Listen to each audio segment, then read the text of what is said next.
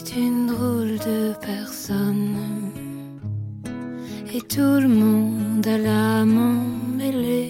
各位好，这里是微影深夜电台，我是慧莹。东京奥运会呢是在两天前拉下了帷幕啊，我最爱的奥运会，现在没有看了。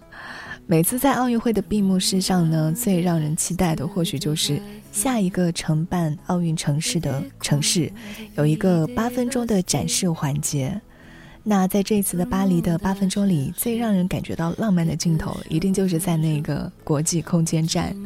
来自于欧洲航天局的法国航天员、神经学和生物学专家托马斯·佩斯凯，用萨克斯风完成了法国国歌《马赛曲》的最后一段旋律。值得一提的呢，就是这位航天员也是2018年的纪录片《十六次日出》的主人公之一。这部纪录片就是讲述了空间站航天员的太空生活。巴黎八分钟。这个吹萨克斯的场景就完美的复刻到了这部纪录片的海报，展现了一个宇宙级别的浪漫。然后我们可以看到航天员他停止了吹奏，望向地球，而在地球上也有一双眼睛在和他对望着。在宇宙的广袤的维度当中，存在着渺小的地球和渺小的人类对光年之外世界的探索，是科幻。也是极致的浪漫，就好像是花前月下吟诵诗歌的诗人一样，探索宇宙的人们正提笔将地球和其他的星系相连，触碰，触碰光年之外的存在。Remember touch，pictures came with touch. A painter in my mind. Tell me what you see. A tourist in a dream, a visitor, it seems, a half forgotten song. Where do I belong? Tell me what you see. I need something more. Kiss suddenly alive, happiness arrive, hunger like a storm. How do I begin? A room within a room, a door behind a door. Touch, where do you lead? I need something more. What you see, I need something more. 此刻呢，我们还有宇航员们还在太空。不知道电视里还有没有那个穿着宇航员的小孩，用着非常稚嫩的声音说：“我想当小小太空人。”喜之郎广告。不同的人呢，都会用自己不同的方式来创造一个打开世界、接触宇宙的新方式。那前几天呢，我有在一篇文章里看到艺术家 Katy Patterson，就是创造这个动人浪漫的一员。他有很多的艺术创造都是和这个宇宙相关的。他探索无边宇宙当中思考时间的意义，他站在大自然之中创造，他站在月光下蹦迪，他带来和宇宙万物的长久的热恋的故事。在十多年前啊，在零七年的时候，Katy Patterson 就和月球合作，发布由月球亲自改编的贝多芬的名曲《月光变奏曲》。这个是什么意思呢？月球怎么可能会和他一起创作音乐？Katy Patterson 呢是将贝多芬的《月光变奏曲》翻译成了摩尔斯电码，传送到了月球上。月球表面的阴影啊、陨石啊，将部分的信息吞噬，然后再反射传回到了地球。可能中间有一些音符啊什么之类的，可能就跟原来的不一样了哈。就这样就成了一首月球版的《月光变奏曲》。或许有一天在宇宙当中能够听到它的回响。他还以地球上使用的时间计量单位为参考，与设计师和天文学家合作制作了九个时钟，分别就显示着太阳系中的八大行星和月球上的时间。每个时钟呢，都是经过了精心的校对，太阳系中的每个星球的一天就变得触手可及了。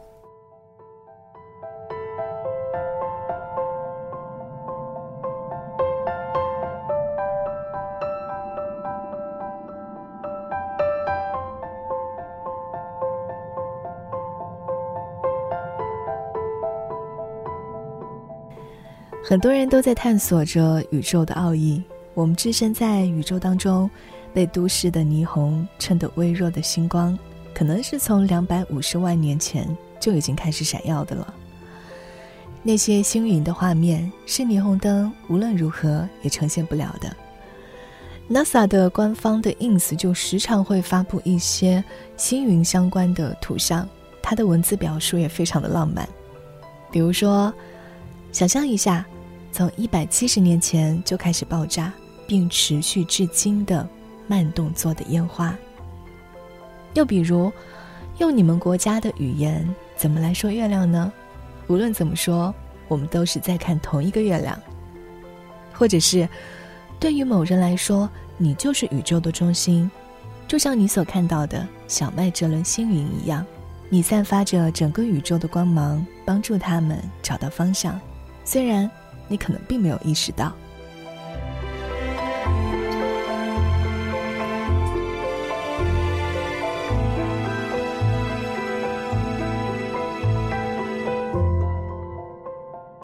宇宙里面蕴藏着物质的起源，或许有着人类情感的终极奥义。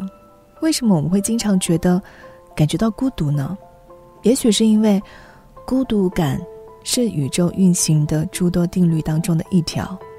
我们逃离不了宇宙大爆炸以后，星球向着宇宙更远的方向膨胀的命运，却又被万有引力吸引。我们相互吸引着，却又注定是要分离的。就此呢，日本诗人古川俊太郎就曾写过一首诗，叫做《二十亿光年的孤独》。他写：人类在小小的球体上睡觉、起床，然后工作，有时很想拥有火星上的朋友。火星人在小小的球体上做些什么，我不知道，或许罗哩哩、起噜噜、哈啦啦，但有时候也很想拥有地球上的朋友。那可是千真万确的事儿。万有引力是相互吸引孤独的力，宇宙正在倾斜，所以大家渴望相识。宇宙渐渐膨胀，所以大家感到不安。向着二十亿光年的孤独，我情不自禁的打了个喷嚏。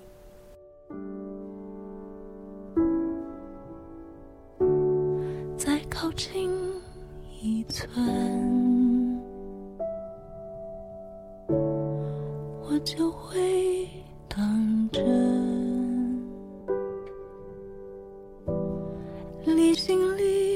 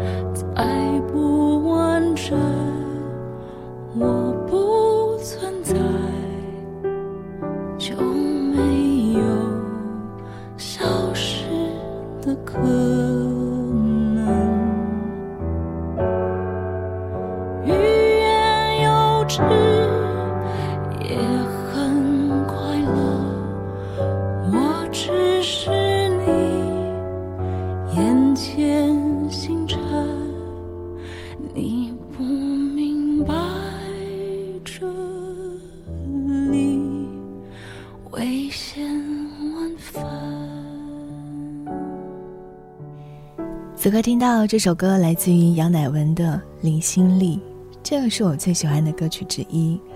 作词人葛大为用了一种非常隐秘的方式，表达了一种这样的关系：有的人一辈子都必须保持在一个得体的距离当中，因为知道一旦靠近就会破碎，于是没有选择的停留在原地，压抑着望着对方，虽然不确定对方是否也同样望着自己。为了继续能够这样的看着对方，不靠近，绝望，但是很快乐。在天文学当中，有一个名词表示这种关系——洛希极限，意思就是说，天文学上的两个天体相互以引力牵制的最短距离，再靠近，其中一个天体就会破碎。所以说，永不靠近是最好的保护。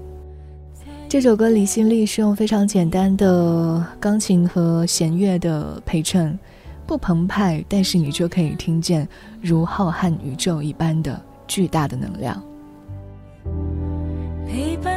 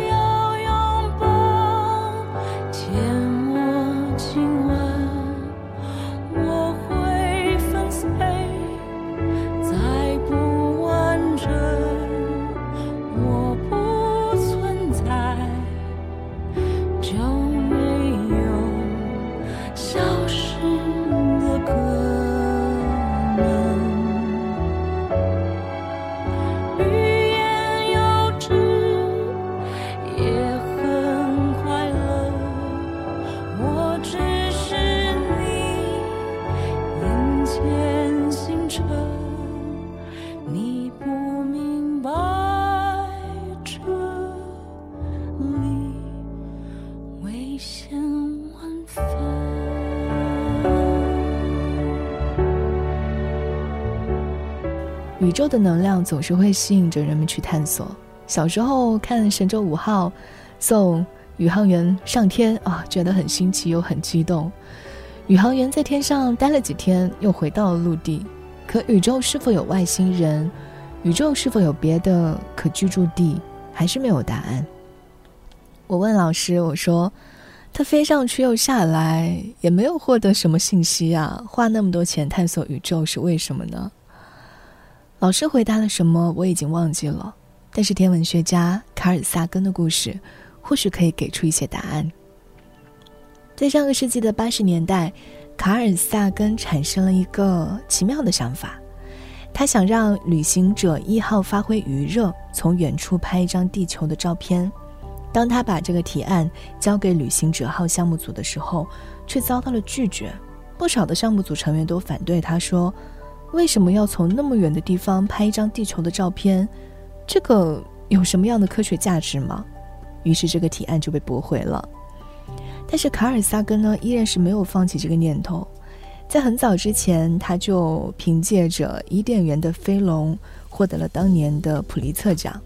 在一九八零年，他更是凭借着一部十三季的电视纪录片《宇宙个人航行》而声名鹊起。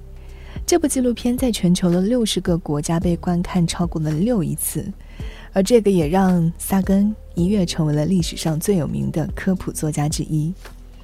此外，他还在一九八四年写了一本非常受欢迎的科幻小说《接触》。这本小说呢，后来还是被好莱坞团队拍成了电影，就是那部《超时空接触》。拥有了名人身份的萨根就选择不再和项目组纠缠，而是直接把这个念头透露给了华盛顿的高层，并且获得了他们的支持。于是这个提案就死灰复燃。到了一九九零年的二月十四号，旅行者一号转过身，在太阳系平面之外，距离地球六十四亿公里之遥的地方，拍下了整个太阳系的全家福。而下面的这张图片就是这组全家福中最著名的照片，它叫“暗淡蓝点”。这个渺小的不能再渺小的小圆点，就是我们的家园——地球。卡尔萨根写道：“再看看这个点吧，它就在那里，那就是我们的家，我们的一切。你所爱的每一个人。”你认识的每一个人，你听说过的每一个人，曾经存在过的每一个人，都在它上面度过了他们的一生。我们的欢乐与痛苦聚集在一起，数以千计的自以为是的宗教、意识形态和经济学说，所有的猎人与强盗，英雄与懦夫，文明的缔造者与毁灭者，国王与农夫，年轻的情侣，母亲和父亲，满怀希望的孩子，发明家和探险家，德高望重的教师，腐败的政客，超级明星，最高领袖，人类历史上的每一个圣人和罪犯，都住在这里。一粒悬浮在阳光中的小小的尘埃。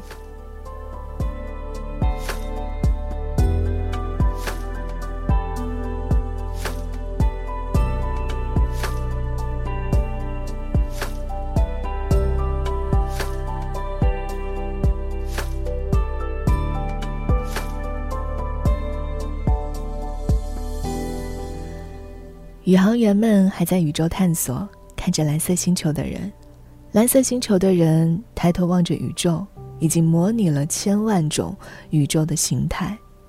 或许所有的猜想和模拟都只是人们的臆想。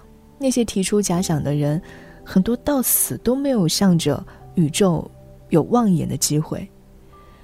但是在宇宙的计量单位之下，人类历史也不过须臾，山川大海不过是一个像素，更不要说人影。此时此刻，我们的烦恼、失落、苦闷，似乎也跟着模糊了起来。想象一下，对于宇宙来说，不过一会儿的时间，我们就都化成了灰烬，在广袤的宇宙的另外一个星球上相遇，周而复始。我们遥远的后代会安全的分布在太阳系，或者更远的许多的宇宙上，生生不息，延续。也是宇宙的浪漫。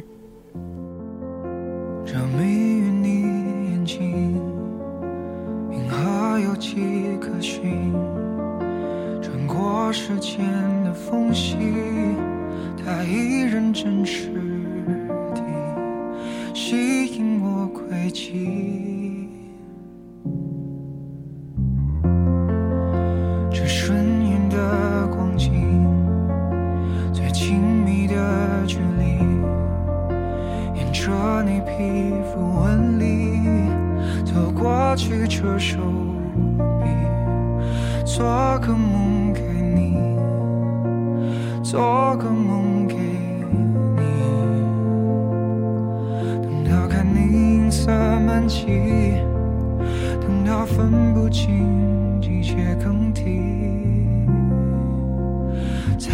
说着你。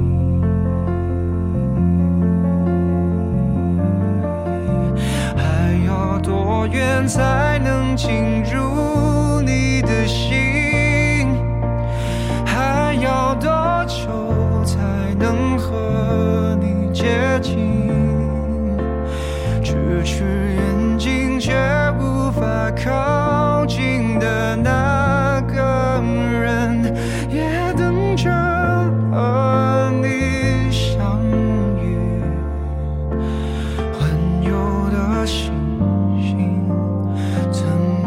可以拥有你今天的节目就到这里，我是慧莹，祝你今天愉快，晚安。